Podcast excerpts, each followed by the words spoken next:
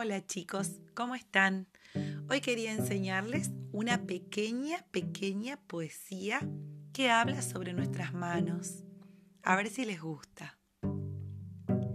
Las manitos están sucias. ¿Y ahora qué haré? Con el agua y con la espuma, blanquita las dejaré. Con la toalla suavecita las podré secar. Y mis manos picaronas volverán a jugar. ¿Les gustó?